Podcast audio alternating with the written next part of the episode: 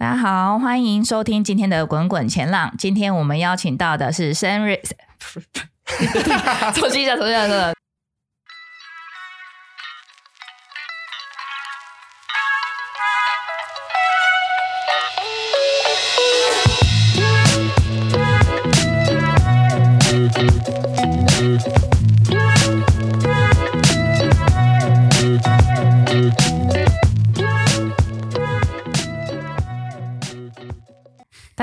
欢迎收听今天的《滚滚前浪》。今天我们邀请到的是 Senry 跟 Dennis。Hello，Hi，我是 Dennis。为什么？哦，对，一一副尴尬的样子。我忘记说我是 Senry 了。Senry 太久没录了，你太久没录，太久没有录了，太久没录音了。这是我们听众朋友的损失。没有没有，他不来不来录，我们都不知道讲什么。没有，是我的收获，是我的收获。今天主题是什么？今天是美国的财报分享，对不对？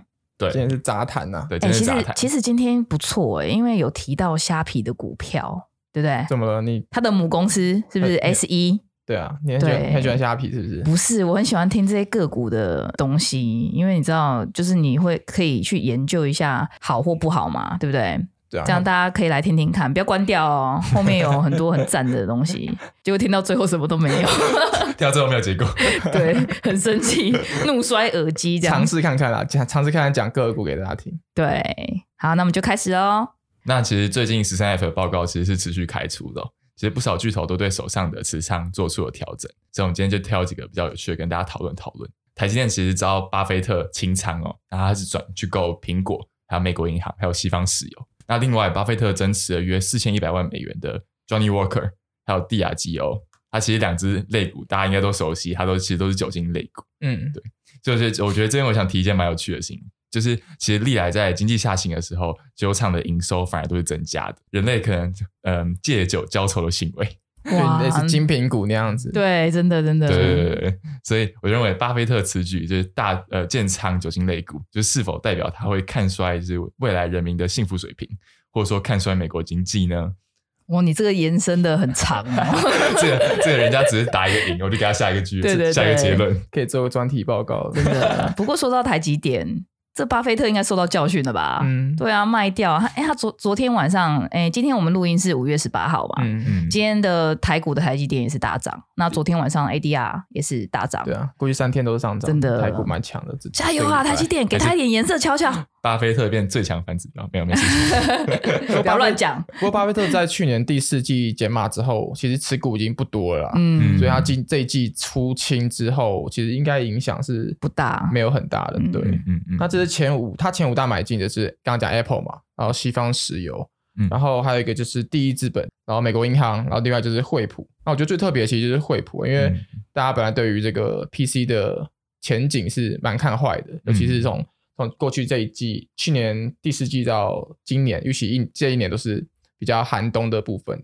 那巴菲特突然在这时候做加码，是不是他看到说这个消费性电子或者是 PC 的成长性已经接近触底的状况？我觉得这可能是大家可以去关注的部分。嗯，我记得有有投行跳出来喊说，其实 PC 的寒冬已经过去了，对，带动台湾 PC 厂大涨。有些人已经认为触底的时间到了，那当然这是。一个观察的角度啦，就是给大家参考一下。嗯，那如果是看卖出的部分的话，呃，巴菲特他卖出的前五大，第一大是雪佛龙，然后第二大是之前他卖的这个纽约梅隆银行，他卖了一个叫 RH 的家具类股，然后再就清仓了台积电嘛，然后最后是减码这个通用，嗯、这是他前五大卖出的持股。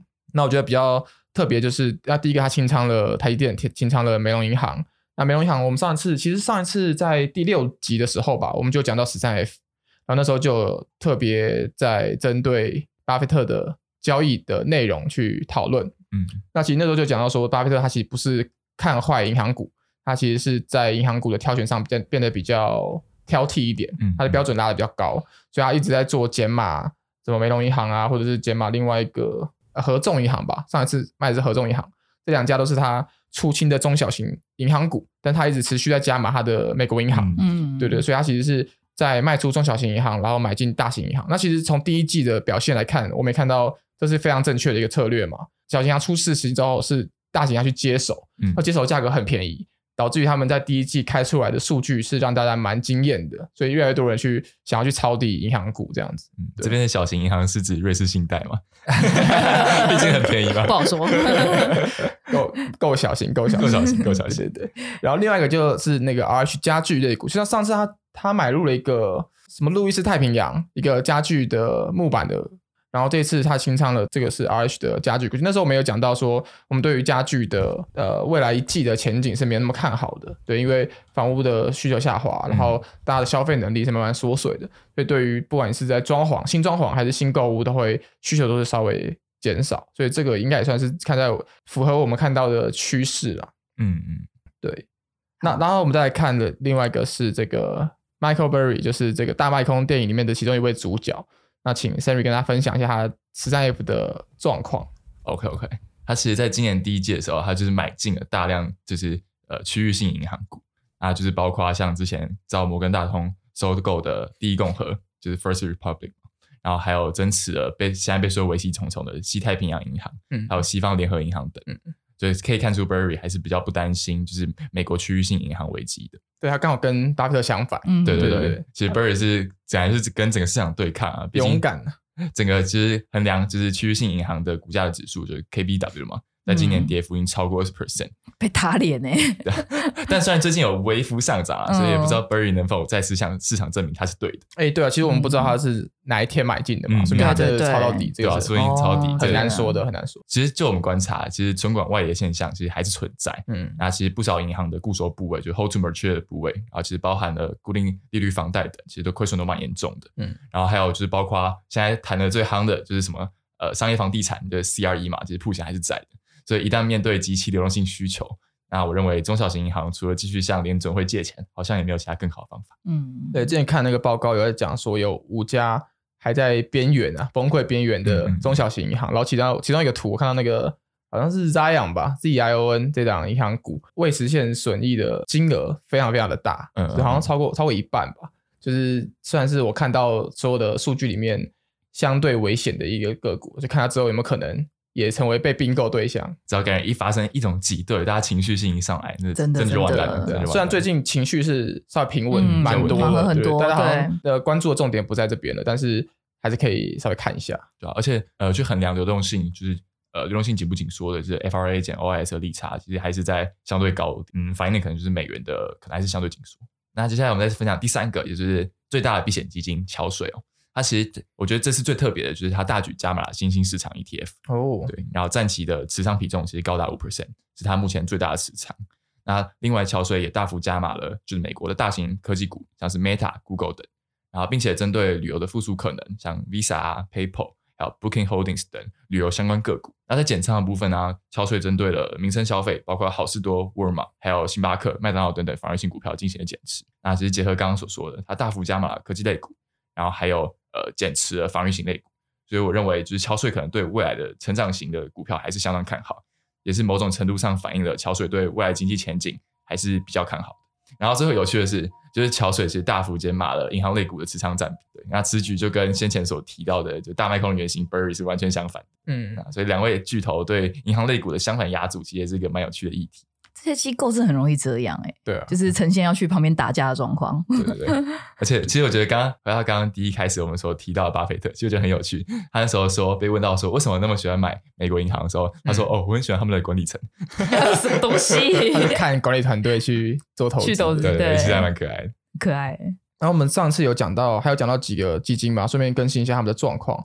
就是老虎环球的部分，它的最大持仓还是微软。然后 Google 呢，它是它本季买的最多的股票，它突然。跃升至它的第五大持股，它今年以它的投资组合来看，它加码了四点三七个 percent，然后再来就是它也同步也买进了微软。那这比较特别，就是因为在第六集的时候，在讲到去年第四季，大家对科技股的这个配置其实是比较模糊的，那时候大家对 AI 的看法其实并不明确。这一次的实战就比较可以看出各大巨头对于 AI 的发展，他们的压注状况。那其实看到老虎基金的部分比较特别，就是他是蛮看好 Google 的，嗯嗯，那之前 Google 可能是排在它的第九、第十甚至十名以外，那这次大幅加码，但它同时也加码了微软。老虎的做法比较偏向，就是哎，我我不知道谁会成为最后的赢家，嗯、但是他们都有不错的，对 AI 对他们这公司的发展都很有帮助。那他就是都去做配置，只是他在 Google 上面的信心是特别充足的。嗯嗯，那这个其实我们如果把 Google 的这个数据拉开来看。大家可能一开始认为说 OpenAI 出来，然后它又是微软的这个持仓的公司嘛，嗯，持有的公司，嗯嗯，所以大家可能一开始会对于说，啊，微软在 AI 的部分会表现比较好，那是不是基金们会去卖掉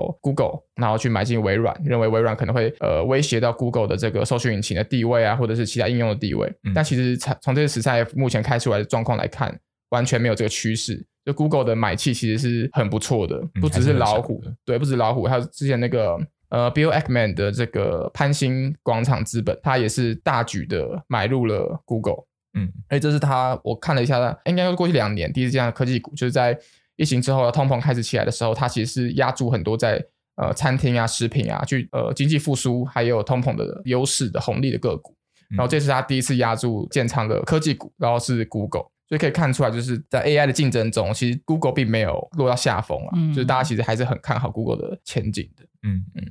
那再来我们就来聊个股的表现哦。就首先我们可以来看本季度成长畅旺的呃电子商务类股哦，个股要来了，最期待的环节来了，最喜欢你们讲个股，就出现了我们的虾皮。那其实 Citigroup 呃第一季度收益呃收入同比增长五 percent，那其实到了三十亿美元，得益于就是电子商务的收入同比增长三十六 percent，还有数字呃金融服务业务收入同比增长七十五 percent。大家都听过 Garena，其实在这个游戏部门啊，销售额其实下降了四十三 percent。而且还负担的呃商誉减损超过一亿美元的一次性费用，所以可以见到就是游戏部门的盈利能力其实是蛮弱的。那在部门结构部分其实也有转差，那原本于二零二二一 Q 占据营收四十 percent 左右的游戏部门，其实显著下降到仅剩的十七 percent。现在占据营收超六十七 percent 的电子商务部门，它的 GMV 其实也没有公布，那其实也给予了未来营收就是可持续性的隐忧，对你很难去判断它，嗯，对。其实整体 Citigroup 的净利啊，其实是较去年同期大幅增长，那自负五亿美金转为增八千七百三十万美金，很不错哎，负五亿到增加八千多万，变超会赚，对，真的。它其实它整体是反映在，我认为是转反映在费用控管能力是显著改善，没错，对。那其实，在 Sales and Marketing 的呃费用这块就是大幅下降，一 Q 二相比下降约六亿美金费用，嗯。那我觉得另外一个比较有趣的就是 SE 有说，它未来会将向大部分的雇员加薪五 percent。所以未来的人事费用可能又再度面临攀升的可能。哎，等一下，可是我记得他之前是不是有裁员一波啊？对，对，裁员一波就是刚刚讲到这个成本下降的部分。嗯，对，因为 C 的呃 C 的部分是这样，就是我们说虾皮嘛，虾皮的母公司叫做 C S E A，嗯，它主要的营收来源有三个三大动能啊，第一个就是虾皮，就是电子商务，然后第二个就是这个电子游戏，嗯，就是他听过这个 Garena L L。然后再来就是他自己的一个金融支付的部门，叫做 C Money、嗯、或者是 Shopee Pay，它的这两个主要的 App，、嗯、原本去年第四季以前是以游戏部门为主要的收入来源，就占比是比较高的。嗯、刚刚 Sam 有讲到，自从去年第三季开始，腾讯慢慢的把这个代理的部分收回去，然后也退出了股东经营，它现在持股应该只剩十八个 percent，等于说这个 C 的 Garena 的部分游戏收入是大幅下滑的。从去年第三季第四季开始，游戏部门的成长性是。显著下降，只是因为在游戏的授权金的部分，它是有一个递延收入的，所以它透过递延收入的部分去补足它下降的幅度，所以它是一开始是缓慢下降，嗯，但是到了这一季之后，突然大幅的可以说是几乎是腰斩嘛，销售额下降了四十三个 percent，这个报告出来就会显示出他们可能递延收入快要用完了，嗯，所以他们可以去利用递延收入去本市他们游戏收入下滑的这个速度的能力越来越低了。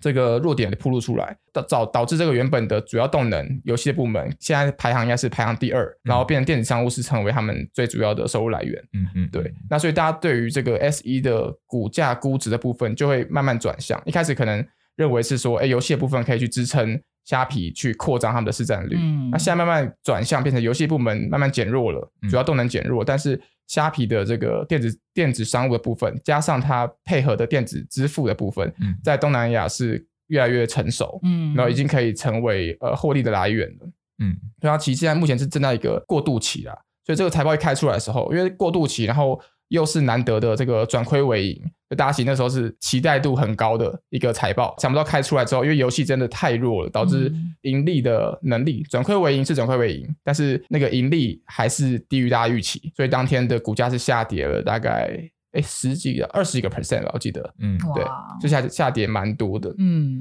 对。那如果要切入去看虾皮的部分，第一个就是游戏部门减弱，这个是确定的，而且应该是不可逆的。他他在他的这个财报周上面，他公布的数字。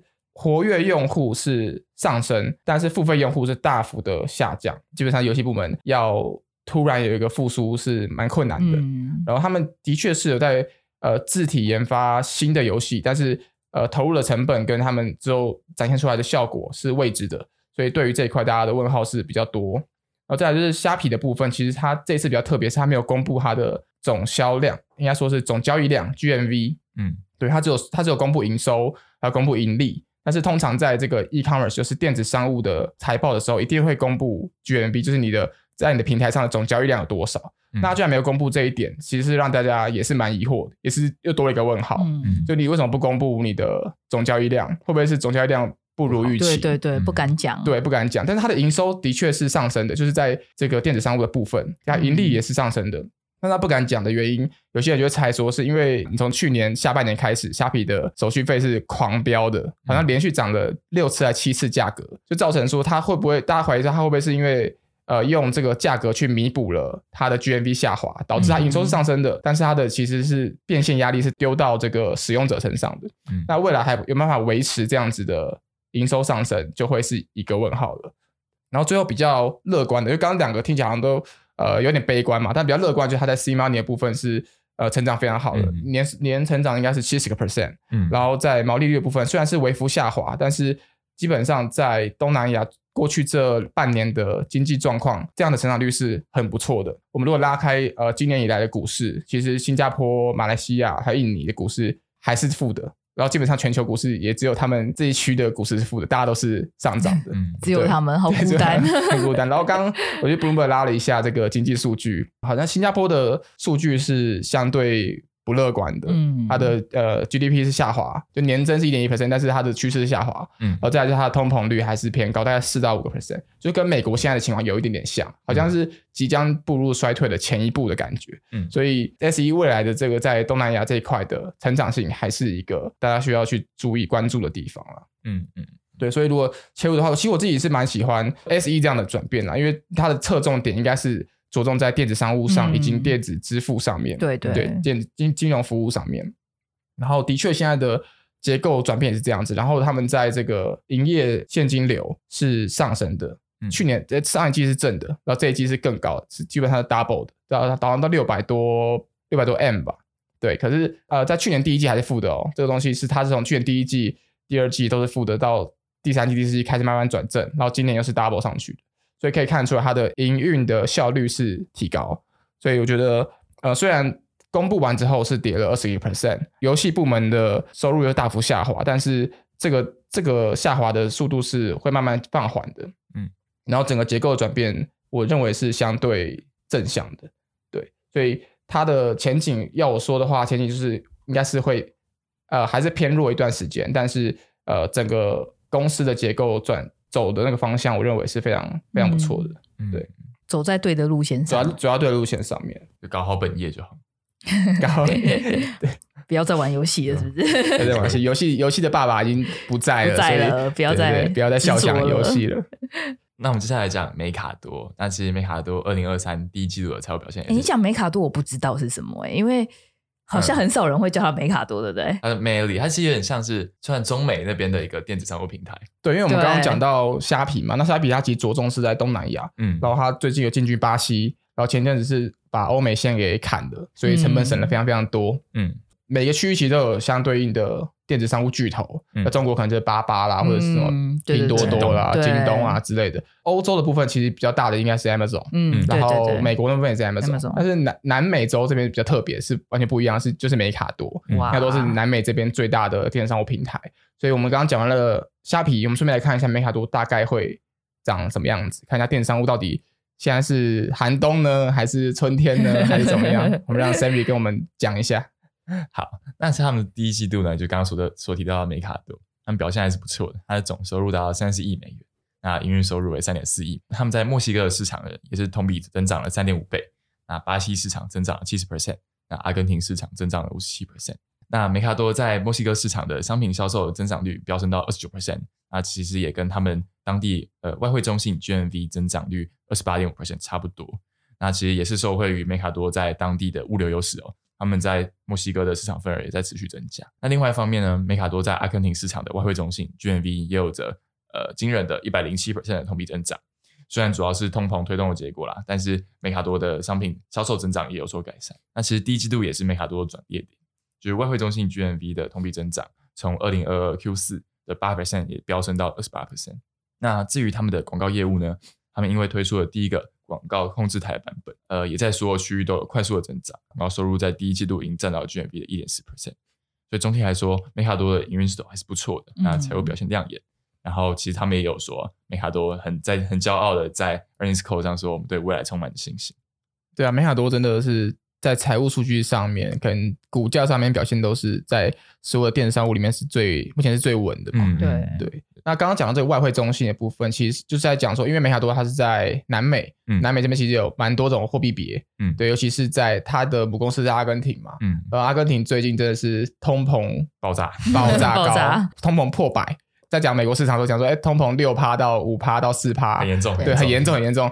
啊，阿根廷是一百，对，阿根廷前一阵子也是因为这样才升息到九十七个 percent，嗯，就是整个金融的秩序，整个金融的，我不知道它货币的秩序都蛮混乱的，对，对，都乱掉了。这有个报告是在讲说，他们对美元是一比两百多嘛，嗯、就是汇率的话，但是黑市上面的价格是一比五百多，然后大家，而且他们的地下经济是。蛮发达的，嗯，所以以这个参考来看，它通膨其实是比想象中还要更高一些。那刚刚讲到这个呃外汇中心就讲说，因为不同市场你有不同货币别，所以大家是我们是把这个汇率对冲完之后去算它在美元的这个增长率，就是我们刚刚 Sammy 讲到的外汇中心的增长率的数字。对，那其实这样子来看的话，其实它还是表现的非常好的，就是摒除这些汇率的差别啊，摒除这些通膨啊，它其实成长性还是很不错。嗯嗯嗯。那最后我们要讲就是这个。美国的电子商务平台 Shopify，就是刚刚所提到的 Shopify，他们在商业模式上有发生重大的变化。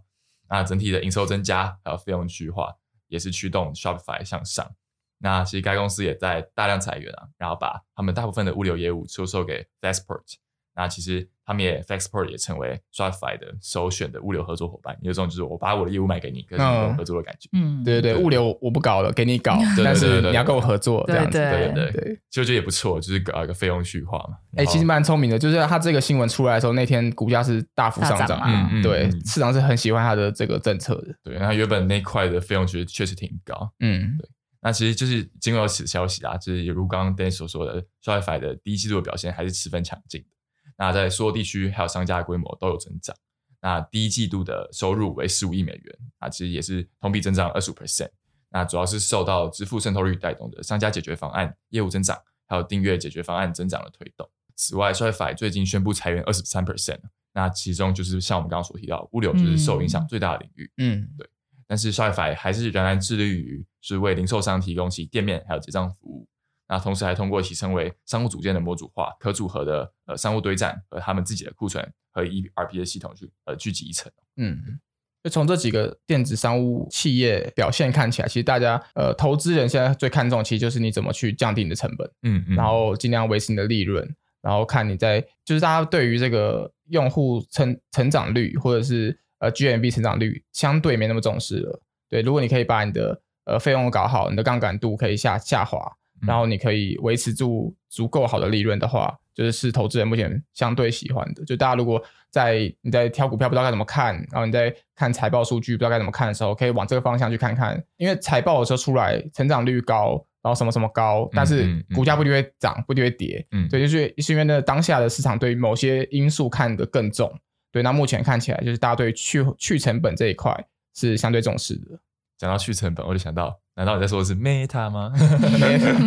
讲说我不搞，我不搞了，我不瞎搞了，不玩了。股票应声暴涨八十 percent。然后再来我们就讲串流平台类股，我们这些主要聚焦在就是 Warner Bros Discovery，就是 WBD 的部分。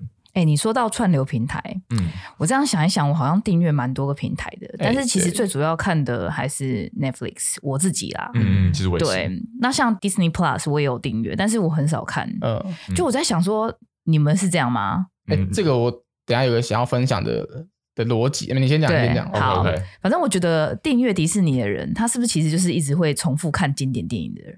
嗯、因为我女儿就看了一百次《冰雪奇缘》，一百就是一直看，她台词都会背哦，就是会一直反复看，因为都是经典电影。嗯嗯嗯，对啊，就跟周星驰的电影很像。我也从看了一百次的功夫，真的吗？死忠粉。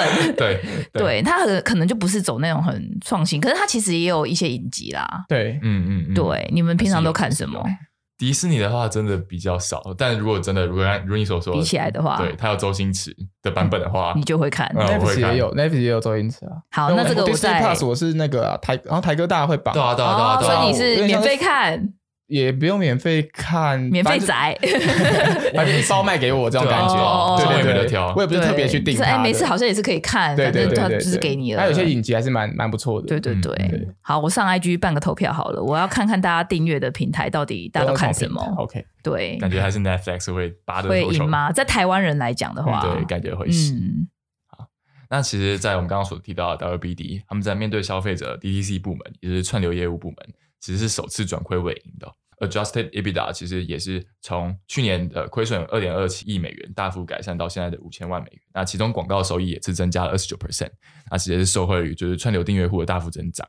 那相比起前季二二零二二的 Q 四，那 Q one 也新增了一百六十万的订阅户至九千七百六十万。那其中美国订阅户是占大头的，也就是五千五百三十万人，然后国际订阅户为四千两百三十万人。然后我们认为啊，它主要是归功于经典电玩改变影集《最后生还者》The Last of Us 的成功。那美国中哦，平均每集约有三千两百万的观看数，其实非常高的。然后还有在欧洲还有拉美地区的 HBO Max 史上最高观看的影集，哎，听起来超赞的哎！可是我不知道这个影集哎，是不是因为它在欧美比较红？可能 Chris 很喜欢，下次可能要跟 Chris 讨论。他确实觉得这个，我回家来搜寻一下。对啊，所以要订阅才能看嘛，对不对？对对对对对对。好。那另外，Q One 他们所推出的改编自《哈利波特》的游戏《霍格华兹的传承》也是获得重大的成功。哦，是真的，对，是今年最畅销的游戏。现在杀了几个黑巫师了，不过最近好像退有点退烧了，哦，退烧了。对啊，对啊。嗯，那其实销售也超过十亿美元，那也要在 Switch 上推出哦。所以本季的财报虽然营收出现呃出现可能没那么好。对，但它其实重要的串流业务也是转好，提振了市场信心。嗯、那公布后股价是上涨四点五十 percent。在讲到它重要的串流发展，其实他们在就是这次的 earnings call 上也有提到，他们要在五月二十三推出美国，就是在美国推出 Max，也就是结合了 HBO 原创，然后还有华纳兄弟的电影，然后八八八八八 DC 八八八这边超长，然后打造一个类似于 Disney Plus 的串流平台。嗯，然后内容其实涵盖各大面向，然后年龄层也非常广泛。嗯然后他们在电话会议中也有提到，每个月都会有新的内容。对，其实可以感觉到是一个非常庞大的一个项目。然后另外，Max 也会在呃今年年底也会在拉丁美洲推出，然后在二零二四呢也会在亚太地区推出。那他们其实有提供了多种订阅方案哦。那原本 HBO Max 的订阅户也能用同样的价格来使用 Max。同时，WBD 也将推出全新的《哈利波特重启》系列啊，还有《冰与火之歌前传》等等等等的。那未来形式应该会像 Disney Plus 一样，自家电影下档一段时间后就可以在串流平台上看到。那 Max 也整并了 WBD 底下所有影视资源哦，所以预计会成为新的呃串流平台巨头。那未来有望跟我们刚刚提到的 Disney Plus 啊，还有 Netflix 相抗衡。那未来预计会有可观的发展性。哎、欸，果然为什么它叫 Max 是有原因的，真的，因为它真的包山包海，好多哦，东西好多，哦这是最顶的意思。对。你刚才说五月二十三号他会，他会上，他在美国上线，在应该是在美国，台湾应该没那么快。哦，对，那可能要再更等你更久。对，对对对。你刚才补充的那个补充在哪里啊？你不是说哦，我还没讲，我还没讲。讲对，好，那你要剪进去吗？还是怎么样？大家都在剪的。哦哦，就是嗯，那刚刚聊到串流的部分嘛，那我们 笑一下，笑一下。刚聊嗯，刚聊到串流的部分。哎，上次我们在前一次也是一样是。十三 F 在第六集的时候讲到，那个巴菲特去买加码了这个派拉蒙，嗯，然后其实这一季他也加码了派拉蒙。我们那时候我们的讲法是，你哎，你说我是唱衰巴菲特嘛？那时候我没有跟他们看好派拉蒙。那我那时候几个原因，就第一个是进串流其实很竞争，嗯，然后第二个就是呃，他们目前在电视娱乐上面的一些呃内容还不足，嗯，然后在电影上面的话，那你就只能靠电影去做收益。那其实依照去年那么大的大作，就是那个叫什么？